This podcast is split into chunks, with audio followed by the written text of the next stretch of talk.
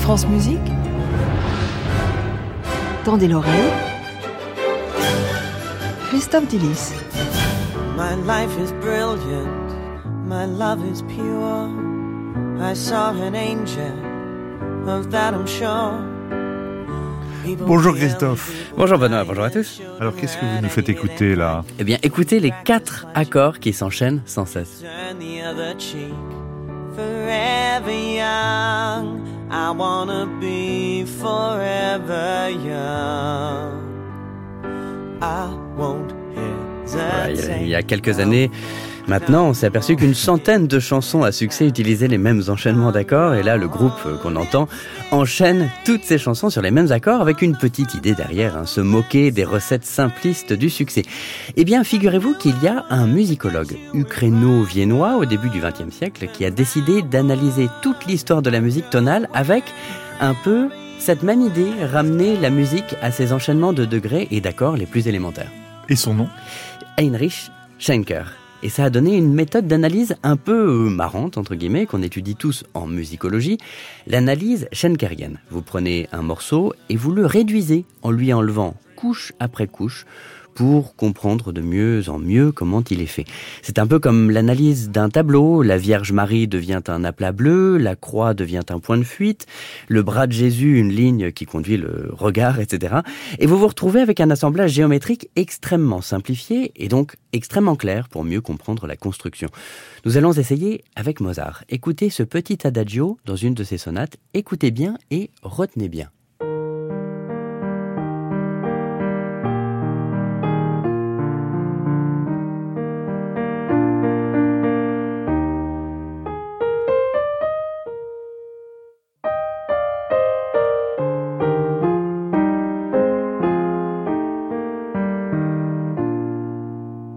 Vous voyez l'idée? Alors maintenant, c'est parti, on va analyser euh, de façon schenkerienne. J'enlève les barres de mesure, j'enlève le rythme, j'enlève les notes qui se répètent et je résume la basse à ses notes principales.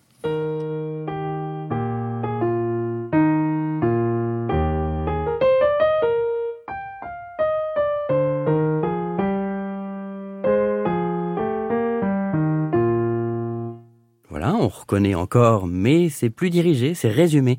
Vous voyez, j'ai pris la mélodie et je me suis débarrassé de toutes les notes qui n'étaient pas dans la ligne droite entre la première note et la dernière note. Ce qui fait que ça devient ceci. Et ça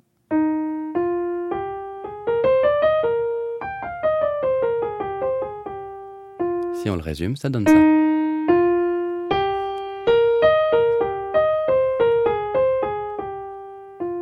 Et pareil pour la basse. Ça devient ceci.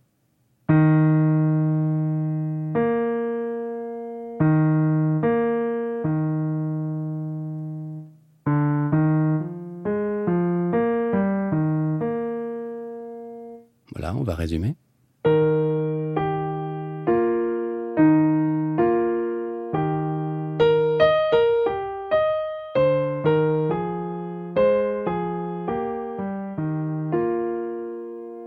Mais Schenker fait encore plus. Il enlève encore plus de couches, alors qu'il n'en reste euh, pas, pas beaucoup là.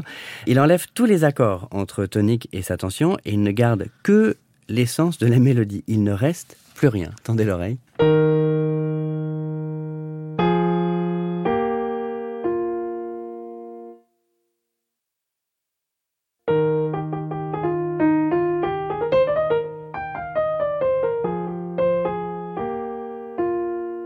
Voilà, on garde que les principales fonctions tonales.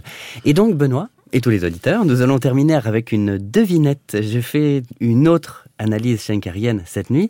Essayez de deviner ce que j'ai résumé. Indice, c'est un air d'opéra, souvent donné dans la version de Maria Callas.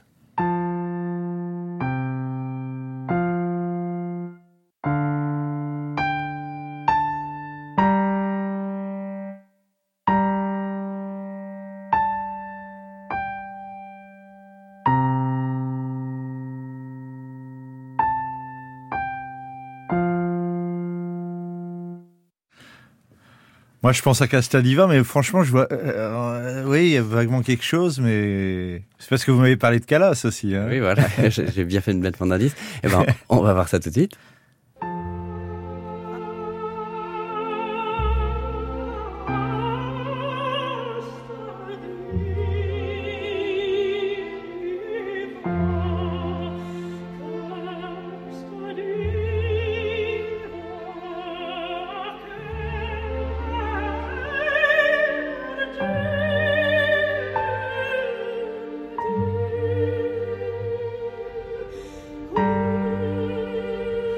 Voilà, hein, vous voyez l'idée.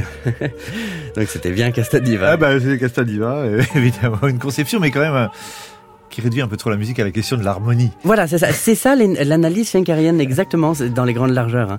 Euh, début XXe siècle, on, on comprend la musique en la résumant à la grille de lecture tonique sous tension, Voilà. tension et résolution. Mais c'est pas une philosophie, hein, c'est vraiment un outil. C'est pour voir un morceau d'un seul coup d'œil.